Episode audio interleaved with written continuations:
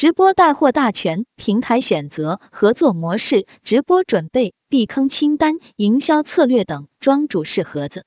带货直播在带什么？一、哪些人在看带货直播？一般来说，会花费时间看直播带货的人，可以大致分为以下两类：一、全职家庭主妇、自由职业者、粉丝、九五五打工人。他们的普遍特点是，空闲时间更多，精力更充沛，所以他们愿意花更多的时间留在直播间打发时间，与主播互动、打 call、送礼物、刷弹幕、点赞、转发等。下单剁手，为什么下单剁手我放在最后说呢？因为对于这些群体来说，买买买不是唯一目的，甚至有些人可以跟着主播播完全场，热情互动。直到直播结束，一单也没下。二囤货军团，这个群体会在特定的时间节点观看电商带货，比如六幺八、双十一、双十二、年货节和节假日。这部分人的目的性更强烈，他们就是冲着打折、大促这样的时机来囤货、薅羊毛的。相比上一个群体来说，他们的时间更少，耐心更小。如果直播间没有自己感兴趣的商品，就会直接跳走。二、为什么有的明星没网红做了带货直播，效果却很一般？对于群众来说，明星和网红存在的价值就是给人带来视觉上的享受，他们更多还是带着欣赏美的目的来看电商直播间，和其他直播平台相比，只是换了个频道的感觉。在他们直播的时候。弹幕刷的很多都是赞美外表、Q 才艺表演、贴作品角色、经典场面的留言。明星没网红互动的时候，也是热情配合，接受赞美。商品的介绍要么时间占比少，要么没把卖点讲清楚。一场直播下来，赚了吆喝，赔了买卖。也有在带货直播做出一些成绩的。举一个例子，刘涛做带货直播的时候。在带货专业度的体现压过明星光环，成功让消费者和粉丝注意到他的带货能力，对他带货的专业度产生信任感，这就是明星跨界到直播带货的一个成功例子。三、带货直播的营销策略：一、用低价诱惑、超低折扣、全网最低价、全年最低价等；二、商品稀缺性、限量，只有 XX 件，最近没货了。XX 时间之后才能有货了，新品首发，全网独家。三奖励机制，抽奖、转发、没点赞、关注、定时不定时随机、弹幕截屏等，主播任性送喜欢某条留言等级粉丝额外优惠等，免单机会等。四紧张刺激感，高音量李佳琦人间大喇叭称号，以及两千零二十双十一直播间。零点现场敲锣的人间闹钟行为，拼手速还有一千份，还有五百份没有了等话术。五捡漏彩蛋，商家补货，现场联系商家补货踢人。六明星效应，XX 明星联名代言款，周迅 X 完美日记细烟管口红，XX 推荐爱用，王菲菲超火种草。直播带货的现在与未来一。带货直播还能火多久？要分析带货直播的未来，就要先了解它的发展史。我大致整理了一条时间线。二零一六年是公认的带货直播元年，最先做起电商加直播模式的是蘑菇街，类似前期小红书的种草模式，但是带有原平台的购买链接。蘑菇街主要是靠佣金获利。淘宝和京东两大巨头不甘自己的利润被第三方瓜分，紧跟脚步开启了电商直播的板块。但是二零一六年至二零一七年带货直播还没引起多大重视，大家还是更多的把关注度放在原有的游戏直播、网红直播、才艺表演、互动对话、生活直播等上。二零一八年，抖音、快手借助平台主播众多、流量巨大的优势，也加入到这个战场中。与蘑菇街不同的是，快手和抖音建立了自己的交易平台。二零一九年，李佳琦一句 O G M 至 G 买它买它魔性洗脑出圈，成功引爆带货直播。二零二零年，借由疫情的特殊性，直播充分展现优势。成为不少商家待业在家的个人一根救命稻草。至此形成全民直播的现象。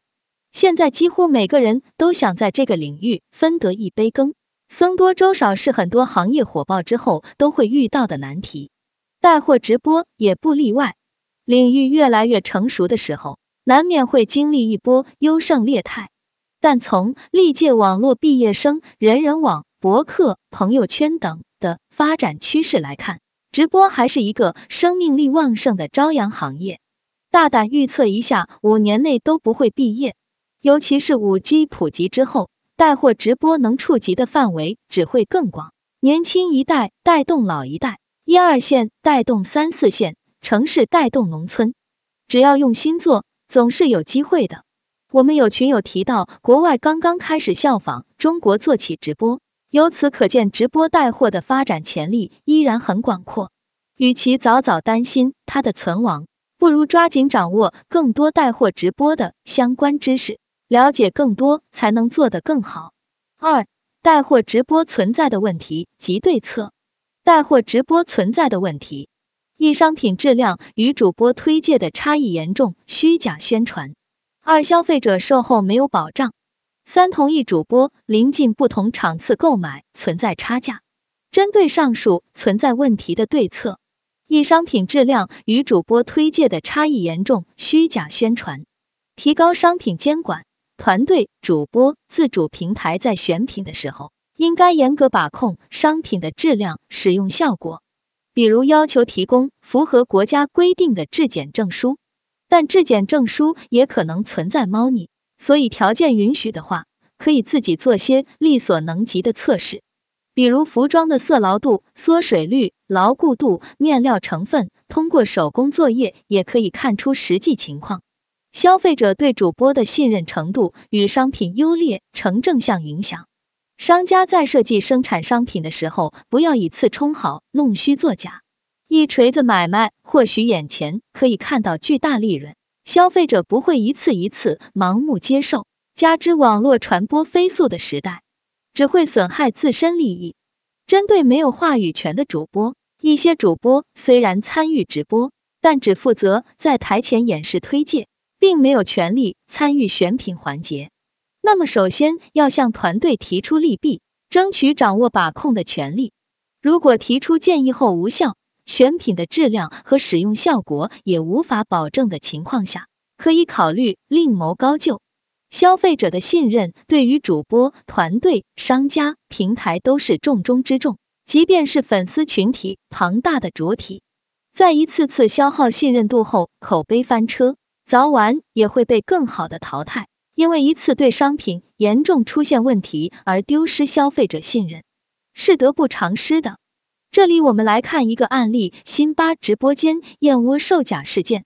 辛巴的售假事件直接导致本人在快手平台被永久封号，并且赔偿给消费者的金额已经达到两千多万。人民网就此评论，有业内人士建议。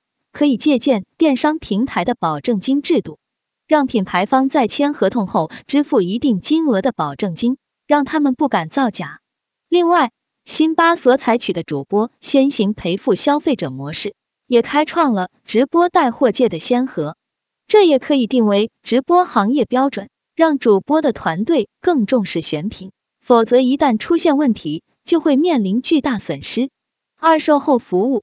充分了解每个商品商家的售后服务和流程，发现不完善的流程，一定要和商家协商解决。团队自己也要有售后服务的解决办法，并清楚告知消费者咨询售后的方式。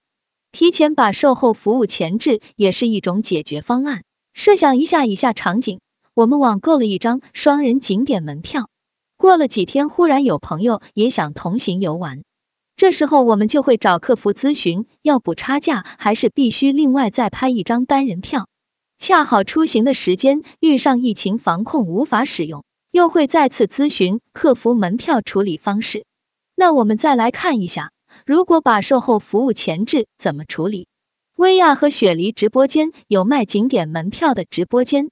他们在开播之前就已经把门票的使用范围、时间限制、人数限制的内容准备好，打印到 KT 板上。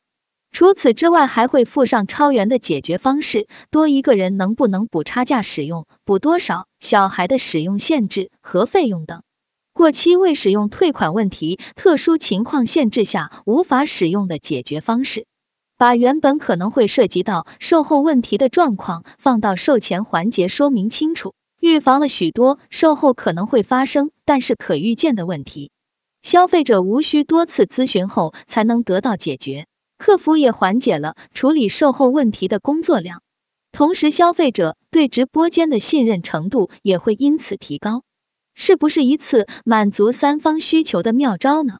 三同一主播临近不同场次购买存在差价，差价的问题其实是一个很普遍的问题，线上线下都会有差价问题，其实很正常。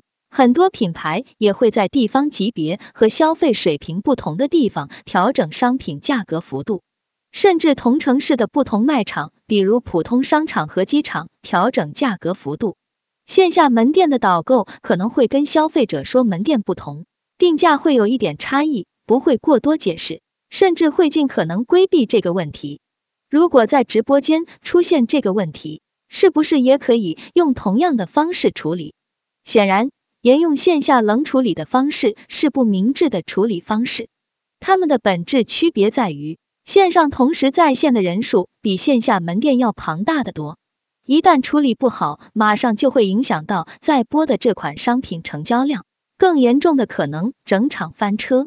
那么直播间出现差价的处理方式，一定是首先安抚消费者情绪，马上让团队处理商品的同事跟进问题，跟商家联络处理。如果短时间内得不到答复的，要给到消费者处理进度的反馈，必要的时候，主播还可以承诺消费者寻找客服。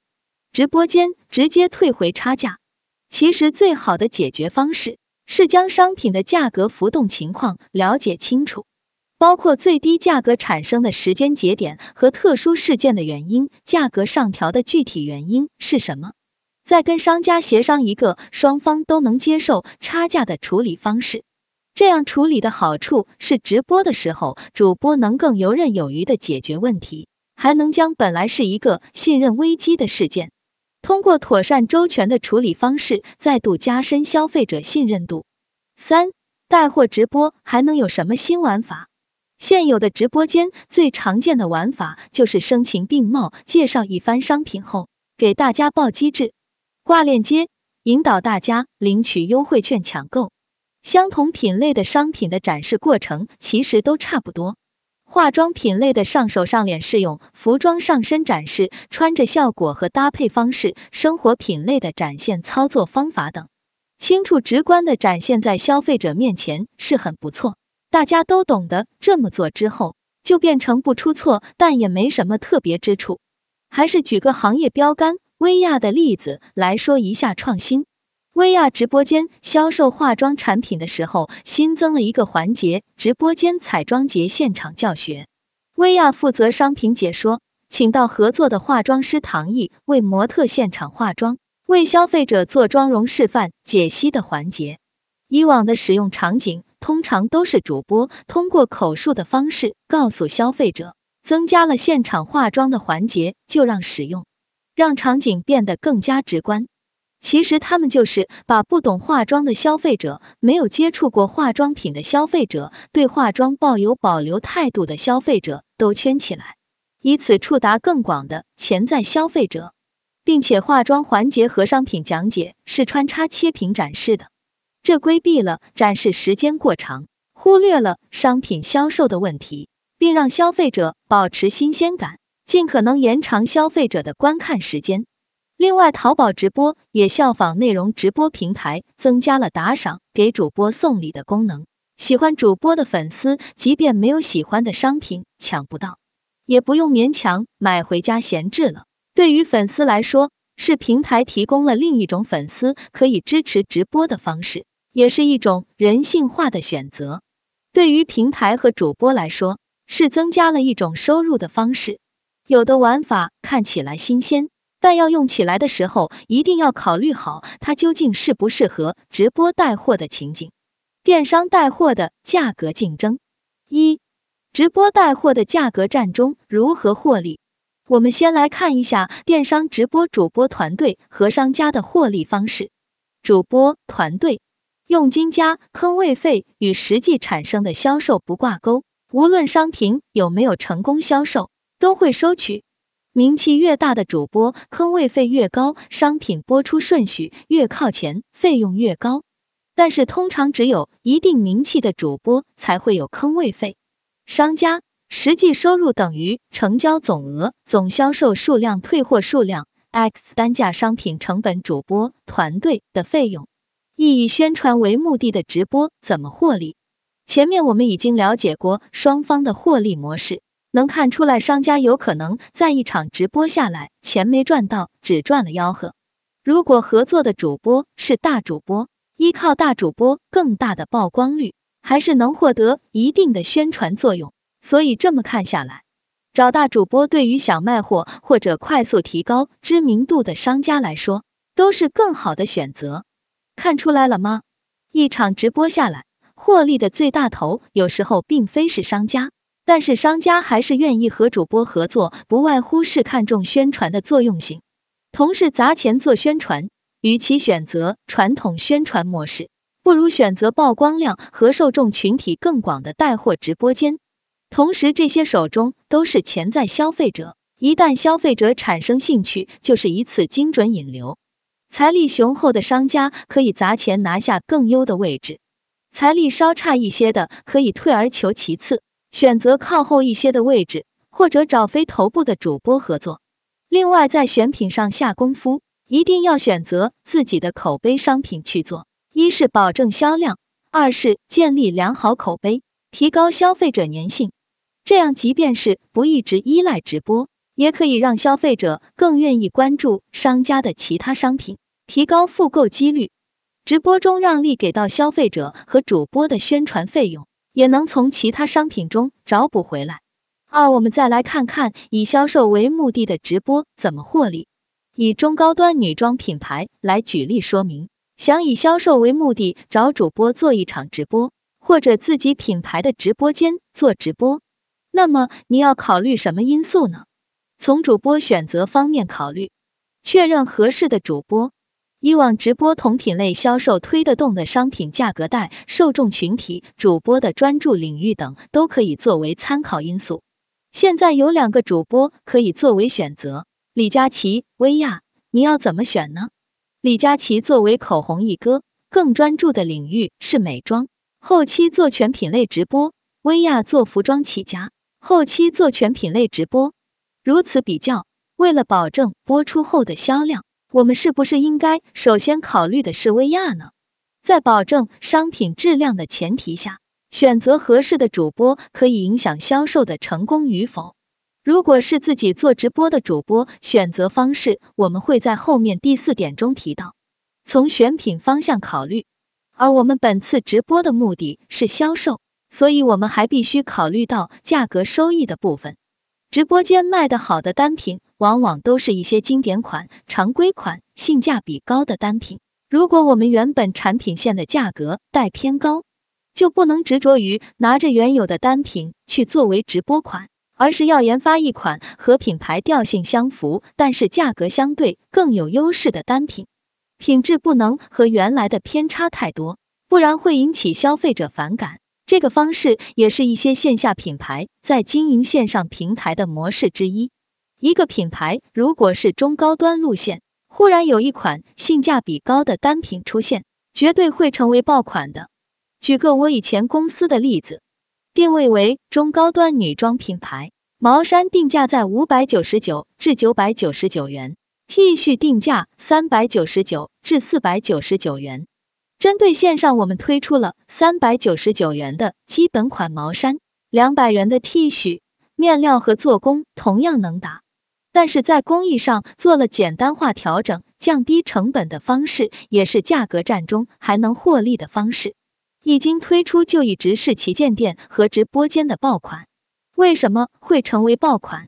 首先，我们线上的客群有很多线下门店的老顾客，很熟悉我们品牌的品质。一看到线上推出性价比这么高的单品，自然成为第一波自来水。在直播间，我们也会建议没购买过我们品牌的消费者，可以从我们的王牌爆款单品入手，价格不高，好下手，款式百搭不挑人，基本都不会有退货的情况发生。在消费者来看，可以买到同品牌里比同品类单价都低的商品，质量依旧有保障，就是赚到。在商家来看，在保证品质的基础上，尽量降低成本。可以推出在直播间也具有价格优势的单品，又不严重影响收益，不在价格战中血本无归，就算成功的第一步了。在讨论的时候，有云有道，我认识的直播代理机构的好多反馈，双十二之后，很多商家终止合作。针对这个问题，分享一个我自己之前跟一个 MCN 机构老板一起去和商家聊天的老板心声：淘宝带货不想做了。做了几个月，没赚到几个钱，都落主播兜里了。每次还有一堆退货，七天无理由退货，把商家坑惨了。无理由退货，经常退回来的都是不能二次售卖的货。主播又是按直播销量拿的佣金，退货率根本不管，都是商家自己承担损失，谁玩得起？要再合作，我就不做淘宝直播了。我最近想在抖音直播做了。抖音起码退货率低，还有盼头。从这些心声中，我们可以看出来，这个商家在直播带货中是没赚到多少利润的，反而由于一些平台机制问题，造成不少无法二次销售的次品库存。针对这种问题，我们除了结合上面两点去找解决方式，站在商家的角度，还有一个方法可以解决转移囤货压力，改变和直播机构的合作模式。从单纯的主播销售商家商品，改为商家供货给到直播机构的买断模式，就不会有库存和退换货的压力了。虽然整体利润下降，但是几乎是稳赚不赔的模式。二，不拼价格的直播带货能成功吗？三，抛开价格，还能用什么方式吸引消费者购买？一场带货直播需要做的准备工作：一，直播硬件配置。一入门配置，二基础配置，三进阶配置，四高端配置。二直播团队配置，一入门配置，二基础配置，三高端配置。三主播该具备的基本条件。四直播前的准备工作及整体操作流程。五直播的节奏。六直播后的复盘。电商直播的平台与机构的选择。